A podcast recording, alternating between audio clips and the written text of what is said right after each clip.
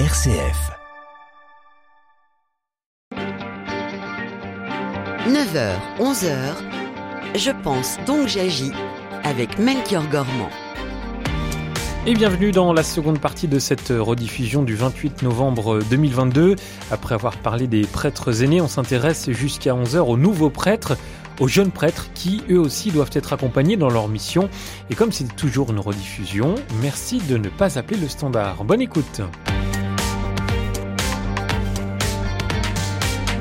Pour nous accompagner dans cette émission, on a le plaisir d'accueillir deux invités. Bonjour Olivier Pelot. Oui, bonjour, bonjour Melchior. Merci de nous avoir rejoints en direct euh, sur RCF. Euh, vous êtes le président de Talentéo. Euh, Talentéo, c'est un organisme, un réseau qui a été créé il y a quand même quelques années, hein, euh, en, en, 2005, et qui permet, et vous allez nous, nous préciser tout ça, euh, d'accompagner bénévolement, alors des prêtres, mais pas uniquement, hein, des prêtres, des évêques, des religieux, dans euh, on va dire, l'animation de, euh, des, célébrations. C'est du coaching en fait, euh, Olivier Pelot. Oui, tout à fait. D'abord, ce mot coaching, c'est un mot un peu, euh, vous voyez, on en entend euh, euh beaucoup parler. Qu'est-ce que c'est que le coaching? C'est d'abord, si vous voulez, une posture euh, d'accompagnement qui euh, n'est pas directive, qui ne dit pas ce que la personne doit faire, mais qui crée en fait un contexte favorable de, de partage, de relecture, qui va faire que la personne va prendre de la hauteur, du recul sur sa pratique. Et donc, en l'occurrence, les prêtres, effectivement, les religieux, les évêques. Et donc, nous sommes effectivement depuis 2005, 80 coach, euh, tous des professionnels, donc tous engagés dans leur vie euh, euh, avec voilà des, dans leur avec des clients au, quotidien, et bien qui décident en fait d'offrir du temps pour pour leur église parce que ils aiment leur église et, ils veulent accompagner, en tout cas ils se proposent d'accompagner prêtres, évêques, religieux, voilà dans dans ce dans ce cette mission, dans ces ministères, soit diocésains, soit en vie communautaire. Mmh. Vous les euh, vous les accompagnez, vous les coachez sur quel euh, quel plan euh, ces, ces, différentes personnes? C'est très large, hein, Alors, on peut imaginer. Oui, c'est très large, effectivement. Alors là, vous, au début de l'émission, vous parliez beaucoup de bah, tout, tout l'accompagnement social. Donc ça, ça n'est pas notre notre appel. Nous, on est vraiment euh, très orienté vers l'aide, vers le travail autour de, d'une part, de la dimension pastorale, ce que le pape François appelle la conversion pastorale. Finalement, euh, une paroisse, on voit bien que euh, que, que, que l'idée même de paroisse dans son organisation est aujourd'hui très interrogée puisque il y a moins de prêtres, les laïcs se disent qu'est-ce que je peux faire, et donc euh, on, on, accompagne cette réflexion, ce discernement sur une vision pastorale à la fois dans les euh, paroisses, dans les diocèses et dans les communautés, mais on sait bien aussi que finalement une conversion pastorale ne suffit pas, ou en tout cas elle est conditionnée par euh, ce qu'on pourrait appeler une conversion relationnelle. Et en fait, on voit bien que la relation, elle est centrale. C'est le cœur finalement aussi de, de l'appel euh, euh, du prêtre. Hein, en fait, hein, le sacerdoce, c'est d'abord une relation avec le Christ d'abord et une relation de don envers un peuple, euh, comme le Christ l'a été. Et donc, euh, en fait, on va travailler sur ce qu'est une relation. Et une relation, elle a une dimension à la fois évidemment spirituelle d'abord, elle a une dimension théologique qui doit être travaillée, et puis elle a une dimension aussi humaine, psychologique, qui doit aussi être travaillée et honorée. Et, trop souvent, si vous voulez, on est un petit peu dans une logique d'opposition entre ces deux dimensions, la dimension spirituelle et théologique ou intellectuelle, et puis d'autre part la dimension humaine ou psychologique. Et, et nous, nous pensons euh, en tout cas que euh, les deux sont indispensables, les deux doivent être articulés, les deux doivent être distingués, euh, mais vraiment bien intégrés. Voilà. Et donc c'est tout cette, cet enjeu de la maturité humaine en fait qui euh, doit être, euh, qui est conditionné et qui rend possible ensuite une conversion pastorale au niveau des paroisses. Merci beaucoup Olivier Pelot euh, d'être avec nous euh, jusqu'à 11h dans Je pense donc j'agis. Bonjour Anne-France de Boissière. Bonjour Melchior et bonjour Olivier avec qui je n'ai pas la joie d'être en présentiel. Euh, bonjour à tous deux. Merci d'être avec nous. Euh, je crois que vous êtes sur un salon, c'est pour ça qu'il y a du bruit autour de vous. Vous êtes directrice de la formation et de la transformation pastorale au sein d'Alpha France et notamment responsable de Pasteur selon mon cœur. C'est justement ce qui va nous intéresser et plus particulièrement dans cette émission. Un, un parcours, hein, le parcours pasteur selon, selon mon cœur, euh, qui a pour vocation d'aider euh, les prêtres à quoi, Anne-France de Boissière? Les prêtres à, à, se renouveler, à revisiter leur engagement? Ah, vous avez raison, Melchior, il y a de ça. Euh, mais vous savez, les parcours alpha, c'est des parcours d'initiation à la vie chrétienne. je ne sais pas si vous, si tous nos auditeurs savent qui, ce que sont euh, les parcours alpha. Donc, c'est des parcours qui sont proposés par les communautés chrétiennes pour permettre à des gens qui sont loin de la foi, loin de l'Église, de faire une rencontre avec le Christ et d'avancer dans la foi chrétienne. Et en fait, toute notre réflexion sur ce sujet des relations avec les pasteurs est venue d'une euh, d'une souffrance. En fait, qui était qu'on voyait des gens qui, par un parcours alpha, se mettaient à mieux avoir envie de, de mieux connaître Jésus, d'entrer dans une communauté chrétienne. Et en fait, notre communauté chrétienne n'était pas suffisamment euh, mûre, saine, accueillante pour pouvoir être ces lieux où, des, où de croyants peuvent devenir disciples. Hmm. Et en fait, c'est comme ça qu'est venue cette intuition de Marc et Florence de Léritz, il y a euh, en 2011, de dire il faut également qu'on accompagne les pasteurs, parce qu'en fait, ce qu'il faut, c'est transformer l'écosystème. En fait, on sait, nous, euh, chrétiens, on n'est pas appelés à, à faire croître nos communautés, on n'est pas appelé à convertir. En revanche, on est appelé à avoir des communautés qui sont en bonne santé, parce que c'est Dieu, c'est l'Esprit Saint qui permet la conversion. Donc les parcours alpha ont pour objet également d'accompagner des pasteurs pour créer des communautés qui sont des lieux où euh, hmm. des croyants peuvent devenir disciples. Ça répond à un vrai besoin, euh, d'après vous, Anne-France de Boissière? Ah oui, ça répond à un besoin énorme. En fait, vous savez, au séminaire, les prêtres sont admirablement formés. Mais il y a, vous savez, ils sont formés sur euh, comment enseigner, comment sur les sacrements aussi.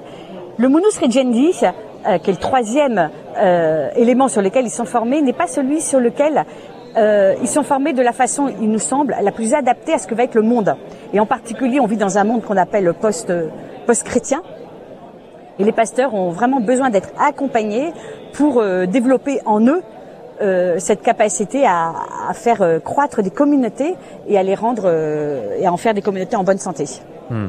Donc le besoin est crucial, effectivement, Melchior. Olivier Pelot, euh, ce que, quand on entend Anne-France de Boissière nous, nous présenter ce, ce parcours, j'ai le sentiment que vous êtes très complémentaires euh, tous les deux. Ah, ben d'abord, euh, d'abord bonjour Anne-France.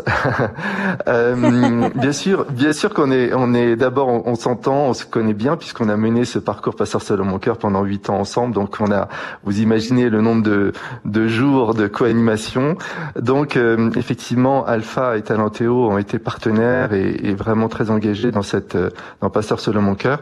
Voilà, et donc euh, effectivement depuis euh, depuis un an et demi, chacun a, je dirais, continué son chemin selon son charisme. Donc donc effectivement Alpha avec Pasteur selon mon cœur et nous le parcours talentéo à, la relation au gouvernement avec, comme vous dites, une, une tonalité un petit peu différente dans, dans quelque chose qui reste proche, je pense, dans l'intention en tout cas, clairement. mais voilà, en tout cas, moi je partage tout à fait ce que dit Anne-France. Hein. On est complètement euh, en phase sur ce diagnostic. Et, euh, effectivement, euh, l'enjeu, c'est de, nourrir cet écosystème pour qu'il soit vraiment accueillant et missionnaire. Et donc, la question, c'est que finalement faire des disciples missionnaires, cela implique de devenir et de, de, développer cette capacité de pasteur. Et être pasteur, en fait, c'est pas juste donné par l'ordination. Euh, bien sûr, la grâce agit puissamment. il y a le devoir, euh, la, la, grâce d'État qui est donnée, mais ça se développe aussi. Et c'est euh, vraiment une coopération humaine avec l'Esprit Saint qui se fait. C'est nature et grâce hein, qui vont qui vont de pair. Et donc, effectivement, le prêtre a aussi finalement la responsabilité de développer cette capacité pour encore mieux servir et, laisser l'Esprit Saint agir puissamment en lui afin de d'être pasteur. Donc, euh, donc effectivement, je ne sais pas Anne-France ce que tu dirais, mais euh, voilà, Alpha a vraiment cette vocation, je dirais, d'offrir ses parcours missionnaires magnifiques et, euh, et, que toutes les paroisses pourraient mettre en place utilement. Et puis, le parcours talenté peut-être une dimension plus axée sur l'accompagnement. voilà, mais ça c'est à, à grands traits. mais on est vraiment bien en phase. Anne-France ah, je rejoins complètement ce que dit Olivier. Euh, globalement, on est souvent en phase hein, avec Olivier, en tout cas entre Alpha et Talentéo. Et effectivement, nous, au cœur de ce projet qui a été initié par Marc et Florence Deleritz, donc il y a maintenant euh, oui 11 ans à Toulon, euh, il y a cette, euh, ce principe théologique euh, de, saint Thomas d'Aquin, qui est effectivement sur l'articulation nature et grâce, qui dit que la grâce ne remplace pas la nature, mais elle la perfectionne. Et nous, on a vraiment à cœur que les pasteurs puisse développer, être pleinement pasteur. Et ça passe euh, par une contribution euh, personnel. Quoi. Dieu qui nous a créés sans nous ne nous sauvera pas sans nous. Donc il y a vraiment ce sujet. J'ai toujours cette image de, des noces de Cana. En fait, Dieu, il aurait tout à fait pu aux noces de Cana. Jésus, il avait tout à fait la possibilité de faire apparaître du vin. Et en fait, c'est pas ce qu'il a fait. Il a, il a demandé à, des serviteurs de remplir d'eau les jarres. Et il a transformé l'eau en vin comme les pains, hein, il, a, il a multiplié les pains. Donc Dieu nous demande de travailler un peu sur notre nature, et puis il multiplie, il rend fécond.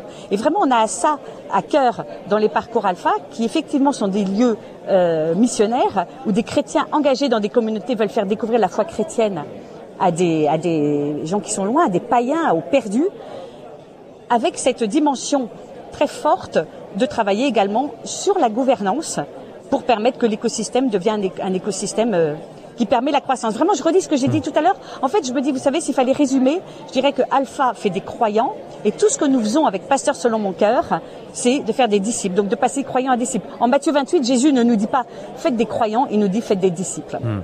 Anne-France de Boissière, euh, on a beaucoup parlé dans, dans la première partie de l'émission euh, euh du sentiment de solitude euh, rencontré par beaucoup de prêtres, de problèmes relationnels également, social. Comment vont les prêtres que vous rencontrez, vous, euh, Anne-France? Ah bah, Les prêtres que je rencontre, de façon relativement paradoxale, ils vont à la fois bien et pas bien c'est dur aujourd'hui, on va pas se mentir qu'aujourd'hui, être prêtre dans une église catholique qui était incroyablement... Euh, objectivement, notre église, elle est sainte, c'est le corps de Jésus, mais elle est malade.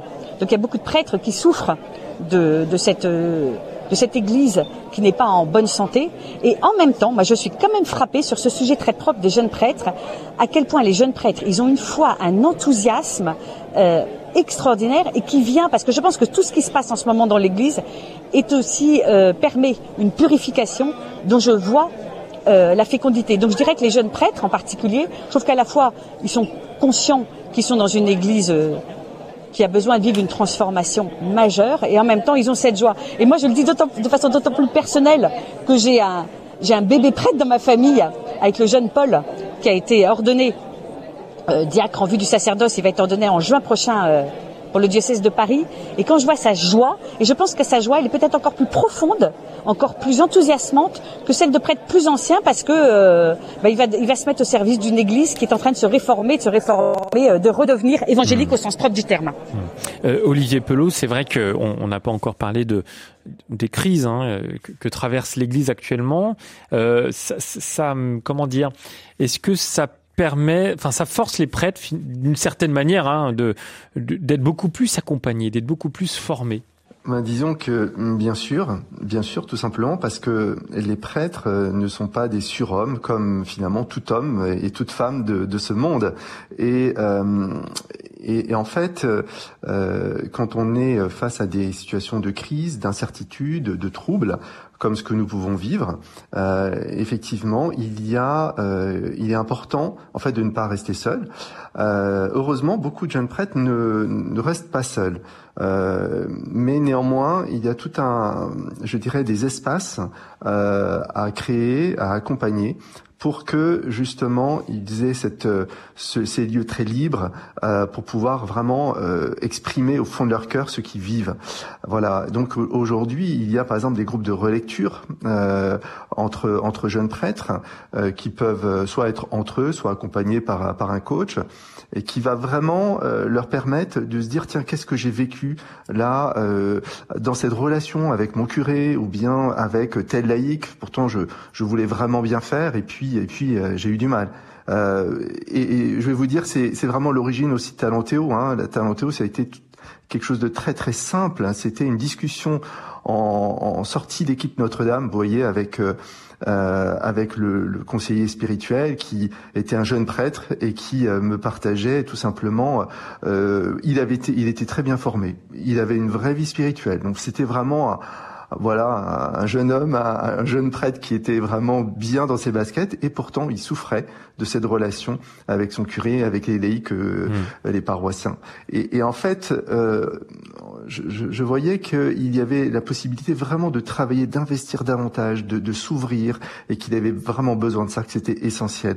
Et donc euh, c'est de là qu'est née en fait cette intuition de, de se mettre au service euh, des, des prêtres pour les aider à, à, avoir ces espaces de relecture, de prise de recul, de compréhension de ce qui se passe en fait dans dans des relations. Voilà. Et en fait, souvent quand les relations ne fonctionnent pas, on, voit souvent que les autres euh, ont l'air de, ne pas avoir compris quelque chose. Donc on va, dire, ça serait bien que l'autre change. Euh, mais en fait, on voit bien que une relation, ce sont les deux personnes en fait qui ont à travailler sur cette relation. Et d'abord moi, euh, quand je considère que cette relation n'est pas euh, dans la qualité euh, et dans la fécondité que je souhaite. Et donc c'est une invitation vraiment à travailler. Euh, sur soi, à travailler pour aussi décrypter un peu ces, ces angles morts hein, qu'on a tous, ces scénarios, ces modes de fonctionnement. Euh, et ça, ça va être source vraiment de fécondité parce que ça va laisser l'Esprit Saint agir encore plus, plus puissamment dans, dans ces relations. Mmh. Voilà. Alors, de façon très concrète, si ça vous intéresse, euh, je peux vous dire, par exemple, il y a des diocèses où, euh, en première année, après l'ordination, des prêtres se réunissent une fois par semaine voyez, pendant une journée, une fois par semaine. Vous voyez, c'est vraiment très consistant. Et puis après, la deuxième année, ça devient tous les tous les 15 jours, la troisième année, toutes les trois semaines. Il, il, y a comme ça tout un des processus un d'accompagnement. Un suivi, tout à fait. Alors pas dans tous les diocèses, mais dans certains d'entre eux. Il y a aussi par province en fait, euh, souvent, euh, donc ils rassemblent euh, et donc des sessions comme ça de jeunes prêtres, souvent de moins de 5 ans d'ordination ou moins de 10 ans d'ordination, qui donc rassemble euh, bah, souvent une province, c'est entre 5 et 10 diocèses. Euh, voilà, et donc ils vont être formés, accompagnés ensemble, ce qui est aussi bénéfique parce que ça crée euh, des relations aussi d'amitié entre jeunes prêtres d'une même province. Mmh. Voilà. Et, et, donc le, tous les sujets, souvent, en fait, ça va apporter sur euh, sur des situations qu'ils ont qu'ils ont vécues. Euh, voilà, un petit peu de soit de vie spirituelle, mais mais beaucoup de relations, beaucoup d'expériences pastorales. Et euh, voilà, et c'est tout un processus aussi de de, de partage. Quand, quand on est marié, on est invité vraiment à, à ouvrir son cœur et à, à partager avec son son conjoint. Euh, ben c'est aussi important quand on est euh, consacré de d'avoir des espaces, des lieux de partage en profondeur où on va pas juste euh, parler à la surface, mais aller vraiment euh, dire ce que ce que l'on vit, euh, ce qui nous fait souffrir, ce qui nous donne de la joie aussi. et c'est ça qui va vraiment faire grandir aussi notre humanité. Ce, ce tissu relationnel, on, on l'évoquait déjà dans la première partie de l'émission en parlant des prêtres aînés. Anne-France de Boissière, ce suivi aussi euh, ce suivi une fois par semaine, pour prendre l'exemple du, du, du, diocèse cité à l'instant par euh, Olivier Pelot, il est nécessaire, il, il devrait être même obligatoire, d'après vous, euh, dans, dans, tous les diocèses en France et, et ailleurs J'aime bien votre question, Melchior. Pour être très franche avec vous, sur un plan personnel, j'ai un peu de mal avec le mot euh, obligatoire. Oui. mais ça pourrait dire, parce que voilà, je, je pense que c'est, euh, j'irais plutôt indispensable. Mais c'est vrai que ce, cette question de la fraternité sacerdotale, pour moi, il est majeur. Je ne vois pas comment un prêtre vous savez, on, les prêtres nous disent tous, et ils ont raison, un chrétien en danger est un, un, chrétien isolé. Ils nous disent à nous couples, un couple isolé est un couple en danger. C'est clair que j'ai envie de dire la même chose pour les prêtres. C'est pour ça que nous, on a créé, euh, dans le cadre de Pasteur Solomon Cœur, euh, plusieurs propositions d'accompagnement. Et en particulier, on, on, a créé des petits groupes qui s'appellent des écoles de gouvernance pastorale. Euh, et qui sont des lieux où les, prêtres se retrouvent. Alors, euh, on, moi j'ai eu cinq qu'on a accompagné une plusieurs promotions pour différentes communautés, pour différents diocèses, quelquefois, et même pour des vicaires généraux. On a deux groupes de vicaires généraux qui se retrouvent régulièrement et qui partagent leurs problématiques. Et donc, on leur donne quelques contenus mais euh, surtout ils partagent selon un processus de co-développement, c'est-à-dire que l'un pose sa problématique et les autres l'éclairent par des questions, par des remarques, euh, et comme ça, peu à peu, il arrive à trouver des solutions qui viennent de lui. Mais ce que je vous ai pas dit, Melchior, c'est que Pasteur Cœur, c'est une équipe. Hein. On est toute une équipe. Donc cette école de gouvernance pastorale, je l'ai fait aussi avec d'autres laïcs missionnaires engagés, formés comme moi, comme Marianne Velers pour toutes les Hauts-de-Seine, Myriam Bigot dans le nord de la France. Donc c'est des laïcs qui se mettent au service, souvent en couple, des prêtres, pour les aider à fonctionner en, en communauté dans ces petits groupes d'écoles de gouvernance pastorale et on propose également ce qu'on appelle des voyages. On se rend compte à quel point un voyage permet une véritable transformation, en particulier quand un prêtre voyage avec d'autres frères prêtres ou même avec ses, ses équipes de laïcs. Donc c'est lieu de partage, c'est lieu où se vit une certaine intimité et qui permet une croissance euh, personnelle et puis je dirais peut-être même une forme de protection. Comme il a dit, je vais juste terminer là-dessus. Un prêtre me disait, j'ai enfin, je vais vous dire franchement, mais le j'espère que ça va pas choquer nos auditeurs. Un prêtre me disait, j'ai enfin trouvé un lieu où si je tombe amoureux de ma responsable de la pastorale, je peux le partager à d'autres prêtres et trouver un véritable soutien. bah, au, moins, voilà, c'est très concret ce que vous dites, Anne-France de Boissière.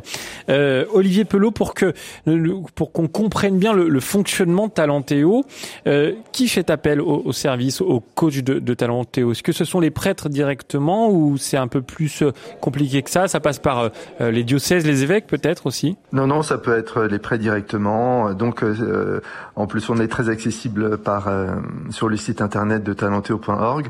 Mais effectivement, ça peut être un prêtre tout seul qui va nous solliciter.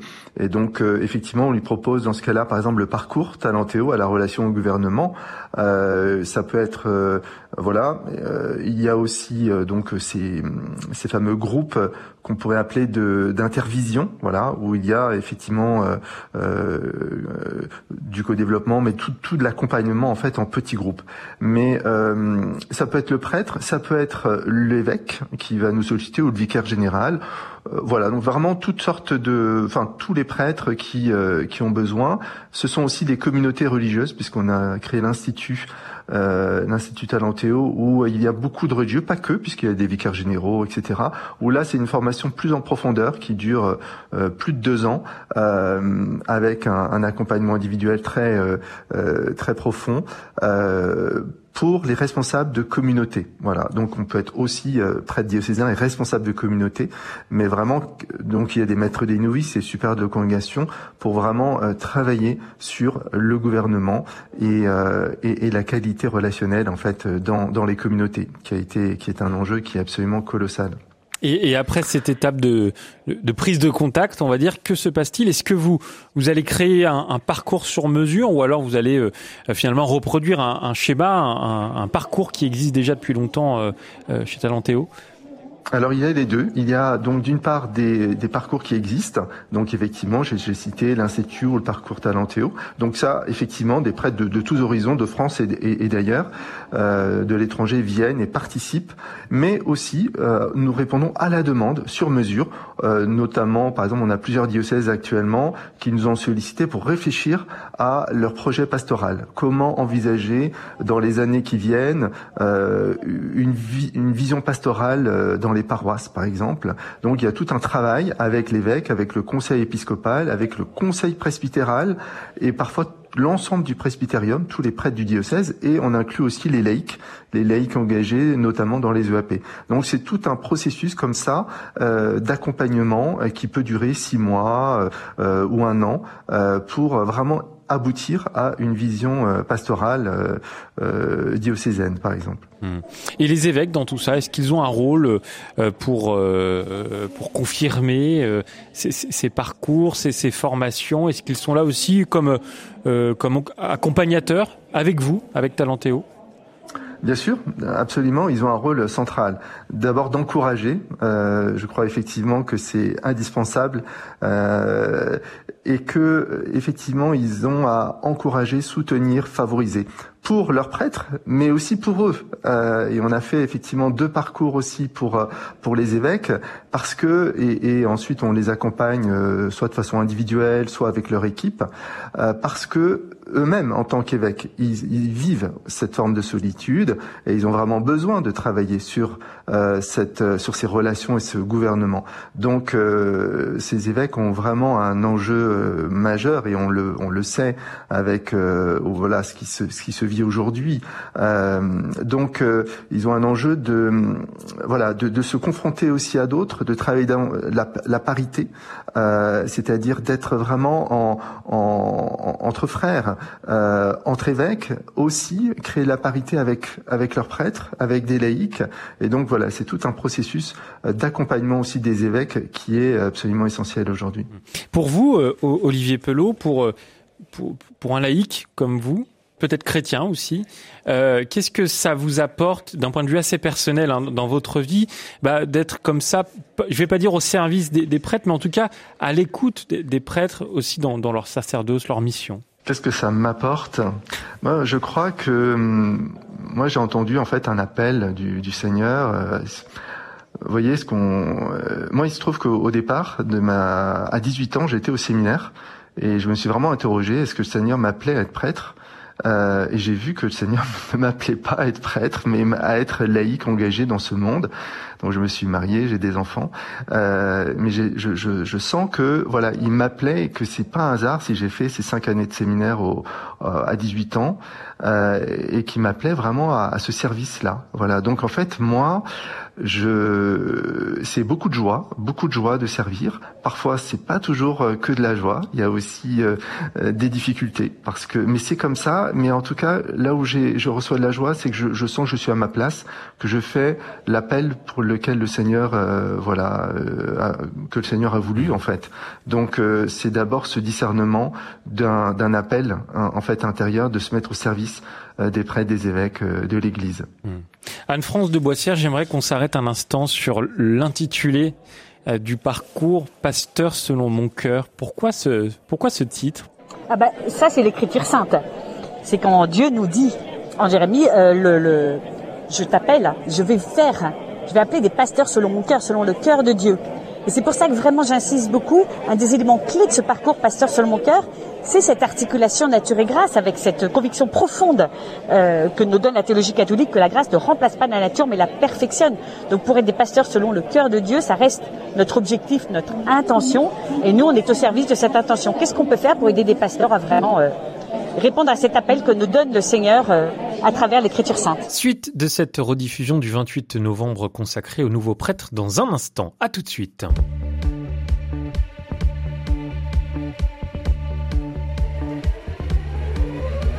À toi, à la façon que tu as d'être belle, à la façon que tu as d'être à moi, à tes mots tendres un peu artificiels quelquefois.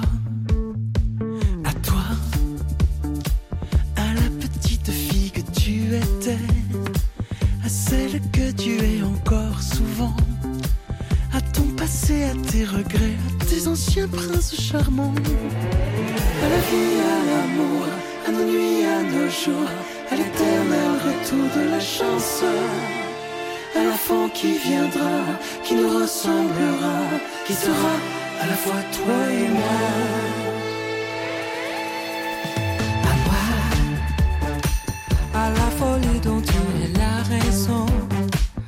Mes colères sans savoir pourquoi, à mes silences et à mes trahisons quelquefois. À moi, en tant que je passais à te chercher, aux qualités dont tu te moques bien, aux défauts que je t'ai cachés, mais c'était de paladin.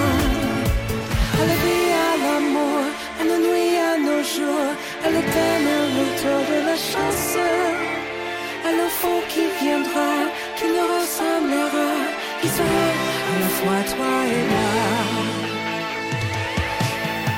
À nous, un souvenir que nous allons nous faire, à l'avenir et au présent surtout, à la santé de cette vieille terre qui s'en fout. Et à nos illusions à notre prochain premier rendez-vous. À la santé de ces milliers d'amours qui sont comme nous.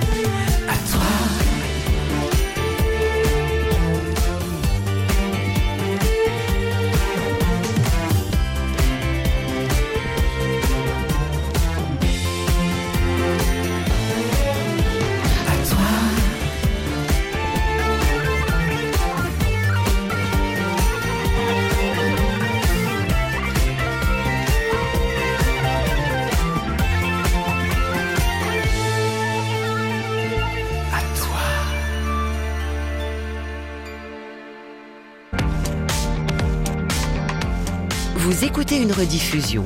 Merci de ne pas appeler le standard.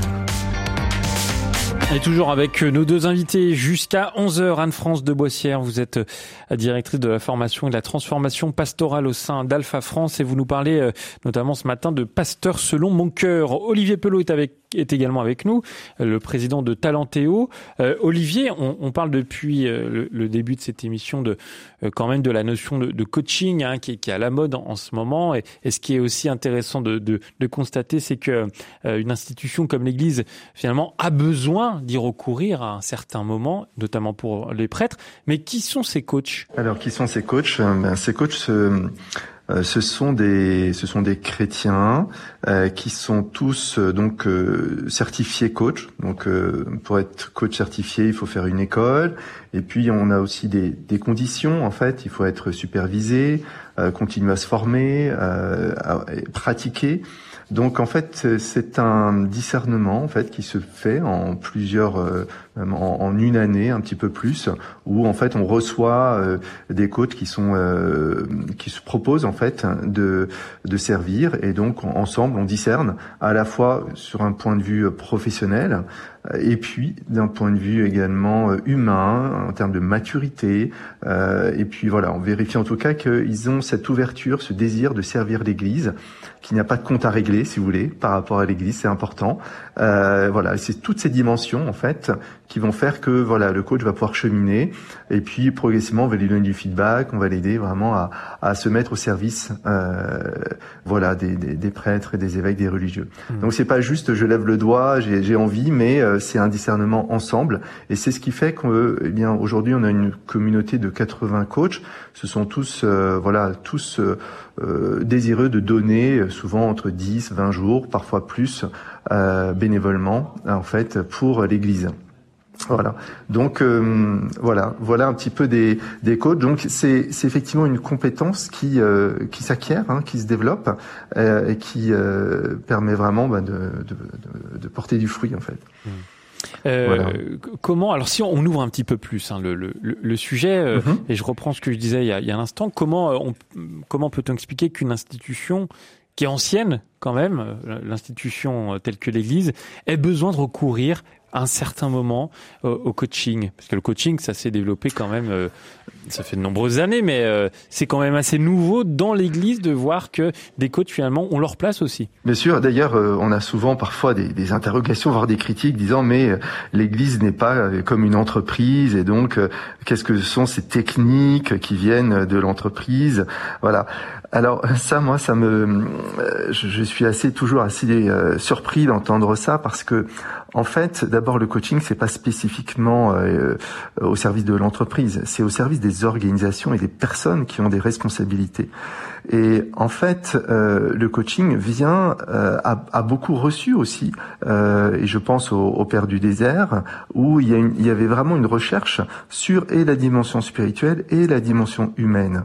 Ensuite, les grands, euh, les grands fondateurs, je pense euh, que ce soit à Saint Benoît qui a, écrit sa règle, qui a vraiment travaillé quelle est la responsabilité de gouvernant d'une communauté, euh, et puis Saint Ignace qui a été quand même le grand maître pour moi c'est le premier coach, après Jésus quand même, euh, c'est-à-dire celui qui va d'abord poser des questions, qui va favoriser un espace de relecture, qui va, euh, voyez, tous ces processus en fait euh, qui euh, qui vont favoriser en fait des, des prises de conscience, une ouverture, parfois une confrontation saine avec d'autres pour ne pas rester isolé justement dans son quant à soi.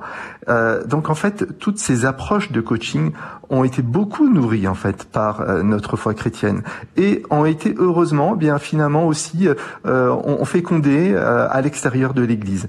Et, et, tout le courant de la psychologie finalement euh, aujourd'hui a, je dirais, apporté aussi ses richesses et il y a comme un va-et-vient en fait et il y a une richesse aussi à recevoir euh, du monde. Et donc euh, moi je crois que c'est un acte d'humilité précisément de la part de l'Église de se dire tiens eh bien je ne vais pas être isolé tout seul mais je vais aussi recevoir de laïcs, de frères et de sœurs laïcs qui ont euh, des compétences. Voilà. Et donc ça, c'est à mon avis euh, très puissant.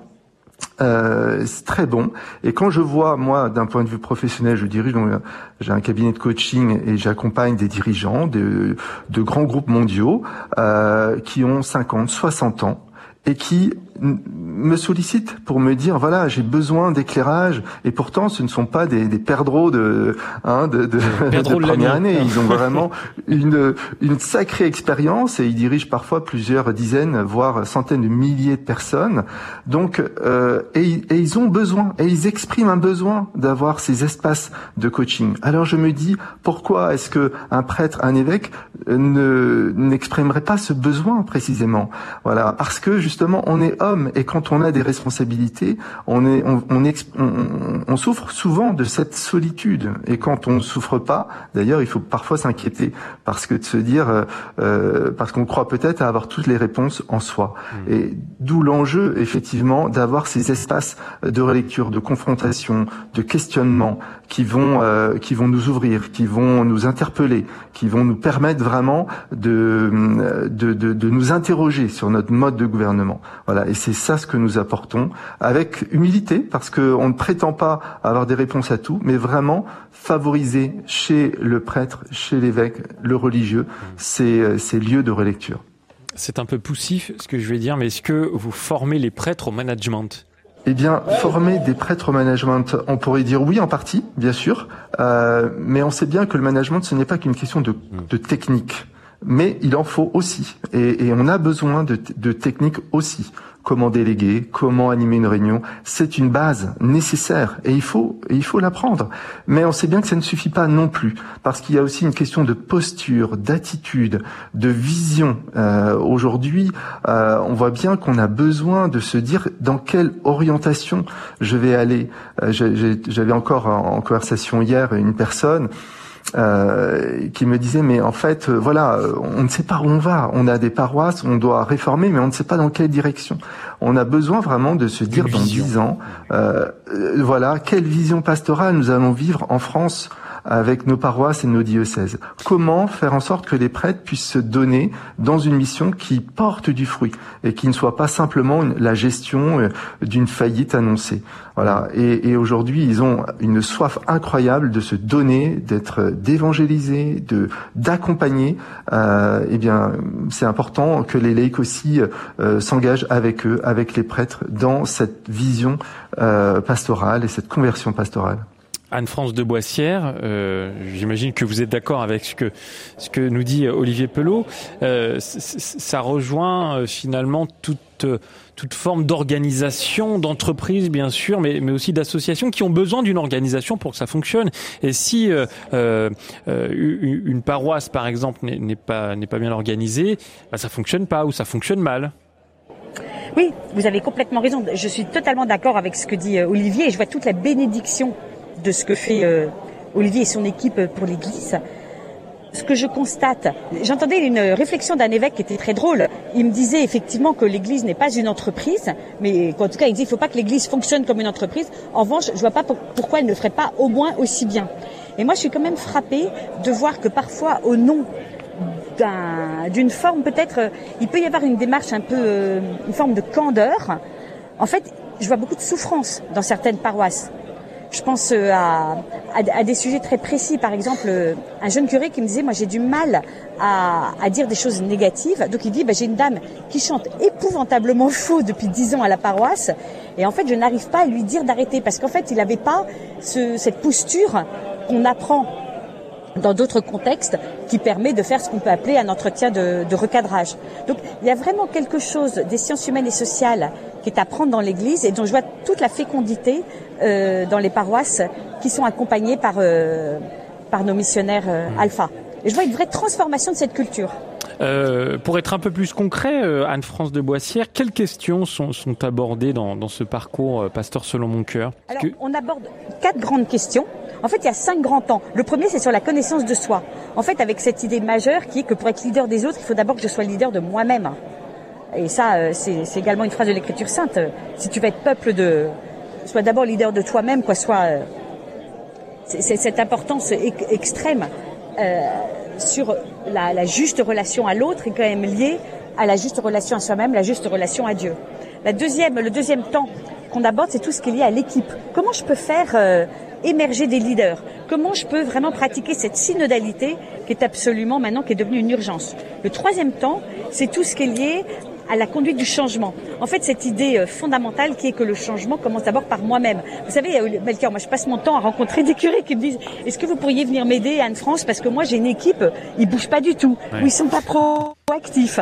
Euh, mais moi, je demande qu'ils soient proactifs. Et il me dit bah, venez comme observateur à une réunion, venez m'accompagner. Et je me rends compte que que, que, les prêtres me pardonnent s'ils m'entendent, mais quelquefois des curés qui sont ou des jeunes prêtres qui peuvent être soit très très avec une forme d'autoritarisme qui est normale euh, dans un premier temps, mais qu'il faut réfléchir, qu'il faut travailler, ou au contraire se laisser complètement euh, mener par des équipes de laïcs qui ont pris une certaine forme de pouvoir parce qu'ils sont là depuis 30 ans alors que le prêtre il est là pour 6 ans ou 9 ans. Et le quatrième temps, c'est tout ce qui est lié à la co-construction de la vision. Le nombre de fois où j'entends des prêtres me dire soit j'ai pas de vision, or euh, c'est vraiment bien exprimé dans le livre des Proverbes, faute de vision le peuple s'épuise, ou alors il dit j'ai une vision mais mon équipe ne le comprend pas. Donc ce sujet qui est de dire mais la vision elle se co-construit. Et puis il y a un cinquième temps qui est absolument majeur, qui est ce qu'on appelle le week-end pastoral, où les prêtres viennent avec leurs équipes de laïcs et rien que le fait de sortir de leur paroisse avec quelques laïcs engagés, déjà il y a un début de transformation. Et c'est ça qui mène à cette transformation euh, globale des, du système qui, euh, qui, est vraiment au cœur de ce qui porte Alpha, qui est euh, vraiment Alpha porte ce, à, à cœur cette transformation de la culture pour que nos paroisses euh, redeviennent missionnaires. Suite de cette rediffusion du 28 novembre consacrée aux nouveaux prêtres dans un instant. À tout de suite.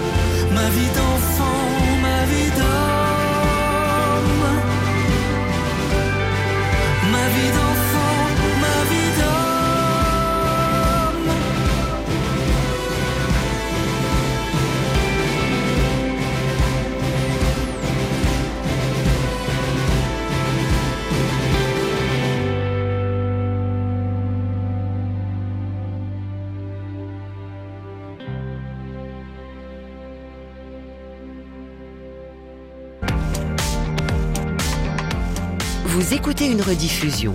Merci de ne pas appeler le standard.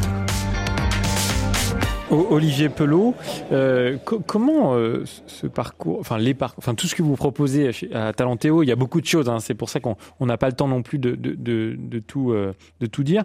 Mais comment c'est reçu chez les prêtres? Comment sortent-ils des différents parcours? Est-ce qu'ils, vous avez le sentiment qu'ils en sortent transformés peut-être, ou, vraiment avec des clés pour mettre en place cette vision? Moi, je, vois vraiment des, des, des, des, des, des changements incroyables avec des prêtres qui, qui témoignent en disant combien ça a été euh, un, un- un- une étape majeure dans leur euh, dans leur ministère en fait. Hein. Ils se rappellent parfois c'était l'année dernière, c'était il y a deux ans, il y a il y a cinq ans, euh, ce, ce moment de bascule où euh, effectivement ils ont euh, ils ont vraiment travaillé d'abord sur eux-mêmes, euh, effectivement euh, cette conversion finalement personnelle, cette conversion de relationnel, savoir vraiment qui ils sont, leurs leurs besoins, leur et donc la façon dont ils peuvent communiquer avec les autres. Donc effectivement, on a des des prêtres qui nous témoignent combien ça a été un moment incroyable dans leur cheminement. Euh, voilà, à la fois c'est à la fois spirituel et c'est à la fois pastoral et humain à la fois. Et là, il y a vraiment euh, des, euh, des, des des étapes voilà très très important parce qu'en fait ça vient toucher euh, toutes ces dimensions euh, humaines, spirituelles, pastorales. Donc euh, voilà. Est-ce euh, qu'il est-ce- qu'il y a un parcours qui vous a peut-être euh, marqué, bouleversé? Oh, euh, je dirais que chaque parcours, de, chaque parcours, donc le parcours Talentéo, euh, relation et gouvernement, euh, vit en fait des choses particulières, euh, et parce qu'il se, il se crée dans cette promotion de prêtres effectivement une fraternité euh, toute particulière, et donc euh, oui, moi j'ai vu des, des, des prêtres euh, tellement euh, heureux en fait. Euh, moi, c'est le sourire de, de voir euh, certains prêtres quand ils prennent conscience qu'en fait ils ont la possibilité euh, d'abord de porter une vision euh, et de se dire je suis pas juste en train de gérer la décroissance, mais il y a quelque chose de possible. Mais aussi euh, quand ils prennent conscience de, leur propre fonctionnement, quand euh, en fait ils se disent mais en fait j'ai moi j'ai parfois un peu blessé, malgré malgré moi, parce que c'est évidemment pas mon intention, mais j'ai pu blesser d'autres personnes, d'autres prêtres, d'autres laïcs, et en fait ils prennent conscience qu'il y a des moyens pour euh, pour bouger ça. Effectivement, parfois en étant trop euh, trop trop euh, trop dur, ou, parfois en étant, en n'osant pas dire, en, en étant effectivement euh, euh, dans euh, dans la peur de blesser, et, et au fond, en fait, ça ça, ça ça blesse malheureusement encore plus parfois. Donc, euh, donner comme ça, en fait, des clés euh, à chacun euh, pour pour vraiment rentrer dans ce qui fait partie de leur humanité, ça, voilà, c'est vraiment très constructif, une très très belle étape. C'est intéressant quand vous dites euh, euh, des, des- des prêtres qui ne sont pas là forcément pour gérer euh, la décroissance, et je reprends le terme que vous avez utilisé, ou, ou même les crises, hein, euh, tout simplement, mais ils sont là plutôt pour euh, euh, œuvrer pour une croissance ou en tout cas une évolution, une mise à jour? Absolument. C'est que on, on- souvent le mot croissance, il est aussi euh, peu, euh, il, peut être sujet en fait à, à critique. Le, le but c'est pas juste une croissance euh, numérique, mais on peut dire que ça aussi, ça en fait partie. C'est-à-dire qu'on est quand même heureux que que des gens qui ne connaissent pas le Christ le rencontrent. Voilà. Euh, mais on sait que la fécondité ne se mesure pas seulement euh, à, au, nombre de conversions, évidemment, et que et que la fécondité c'est beaucoup euh, euh, aussi. hein, donc rentrer dans un cheminement de cœur à cœur toujours plus grand avec avec le Christ. Donc euh, Vous voyez, donc, euh, pardon, Maker, votre question, je crois que j'ai des... Je, je, pense que vous avez bien répondu. C'était sur, sur, le fait, le, le, le, rôle des prêtres, en fait, euh, à la fois dans, dans, ce parcours et après, c'est, c'est, il, il n'est plus de gérer euh, les crises que traverse l'Église, mais vraiment de, de, justement de travailler, de trouver des pistes et donc, hop, une vision euh, pour, euh, pour, voilà, pour changer absolument. les choses. C'est absolument, c'est cette vision. Vous, vous avez peut-être vu cette cette euh, euh, pièce de théâtre là, euh, Monsieur le curé fait sa crise, enfin qui est issue du, livre, euh, eh bien, voyez, qui montre bien cette, cet enjeu de porter vraiment une vision authentiquement sacerdotale, c'est-à-dire qu'un prêtre, ce qu'il veut, c'est donner la vie par son sacerdoce et, euh, et, et, pas d'être simplement à gérer. La question aujourd'hui, c'est que avec les des, des, des, paroisses de plus en plus grosses, en fait, il peut passer son temps simplement à être dans l'organisation.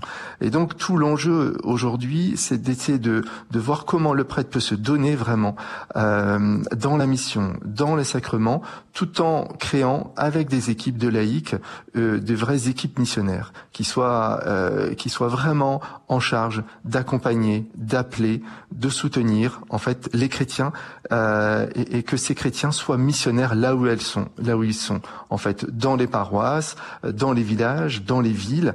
Euh, c'est vraiment cet appel euh, à la mission qui implique donc aussi pour le prêtre d'apprendre cette vie, euh, cette vie en parité avec d'autres laïcs, vraiment de, de, construire ces équipes prêtres laïcs missionnaires au sein des paroisses. Anne-France de Boissière, euh, à Pasteur selon mon cœur, est-ce qu'il y a euh, là aussi une rencontre qui vous a euh, particulièrement marqué? Oh là là, des rencontres qui m'ont marqué, il y en a beaucoup, beaucoup qui m'ont réjoui. Je vais vous dire une rencontre, deux rencontres toutes simples. L'une, c'est un prêtre qui m'a dit, je suis venu pour le management, pour reprendre l'expression que vous avez employée tout à l'heure, Melchior. Il dit en fait j'étais devenu pour être un meilleur manager et en fait j'en suis revenu pasteur, encore plus pasteur. Et puis, et ça j'ai trouvé ça superbe, et un prêtre qui dit en fait tout simplement j'ai retrouvé le goût d'annoncer Jésus. En fait, euh, vous avez me posé la question, je suis frappée de voir comme les jeunes prêtres de plus en plus ont à cœur d'annoncer le Christ. Et je pense que dans Pasteur selon mon corps, que j'ai expérimenté à différentes reprises, comment ce, ce désir, cette soif d'annoncer Jésus était renouvelé, tout simplement, je vais vous dire très humblement, Melchior, ne serait-ce que par la fraternité sacerdotale. Vous savez, je vis toujours ce moment de grande humilité à la fin d'un parcours Pasteur selon mon cœur, où des prêtres me disent, oh là là, ce qui m'a transformé, c'est un échange avec un de mes frères prêtres plus encore que par, euh, que par tout ce qu'on peut leur faire faire. Et en fait, je me dis, c'est vraiment là que je vois que Dieu, je peux vous le dire, Melchior, Dieu est agissant dans notre monde aujourd'hui. Euh, en 2022 et en particulier dans le cœur des prêtres. Ouais, il, pense et il agit comme, cette émission, je pense, donc j'agis. Euh, non, ouais. plus plus sérieusement. Euh, Qu'est-ce que je voulais vous dire? Oui, je, je, me suis perturbé tout seul. Euh, Olivier Pelot, est-ce que c'est compliqué pour certains prêtres d'accepter de se faire aider? Mais bien sûr, mais je vais vous dire, Melchior, pour tout le monde, pas que pour les prêtres, pour tout le monde, en fait, on a tous, c'est tous, c'est pas évident, en fait, de, de, reconnaître qu'on a besoin d'être aidé, qu'on n'est pas justement omni, omniscient, omnipotent, et qu'on a donc besoin des autres. Et donc, pour un laïc aussi, comme pour un prêtre aussi, bien sûr.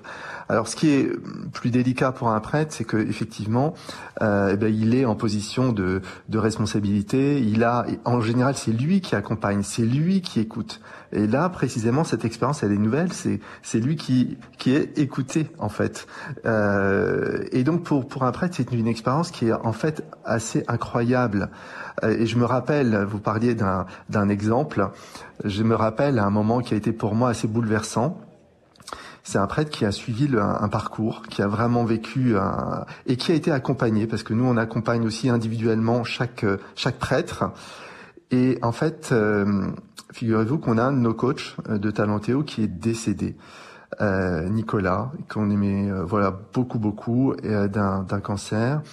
Et, euh, en fait, la famille m'a appelé en me demandant mais euh, qui l'a accompagné? Enfin, euh, Nicolas a accompagné quel prêtre en fait? Et, et donc j'ai appelé ce prêtre. Je lui ai dit est-ce que vous accepteriez de venir célébrer les obsèques de Nicolas? Il a dit tout de suite oui, bien sûr. Il est venu. Et en fait, dans l'homélie, il a témoigné de ce qu'il avait reçu de Nicolas euh, dans dans cette qualité d'écoute, dans cette qualité où lui-même en fait a a pu mesurer quel était vraiment encore plus son appel, on va dire son deuxième appel, vous voyez, parce qu'il y a ce, ce, premier appel au sacerdoce et au cours de la vie du ministère, il y a ce deuxième appel euh, et ça a été pour lui bouleversant et, et, en fait on a tous été incroyablement touchés en fait de voir ce qu'il avait reçu euh, à travers cet mmh. accompagnement. Ouais, limite, on peut presque résumer tout ce que vous avez dit euh, tous les deux, hein, Anne-France et Olivier, par ces parcours, des parcours de vie tout simplement, et, ça a son importance. Et c'est la fin de cette rediffusion de Je pense donc j'agis, où vous avez pu entendre Anne-France de Boissière de Pasteur selon mon cœur, et Olivier Pelot, le président de Talentéo. On se retrouve demain en direct avec Anne Kerléo dans Je pense donc j'agis, pour revenir sur quelques sujets liés à l'écologie. Bonne journée à tous, et dans un instant, l'actualité locale.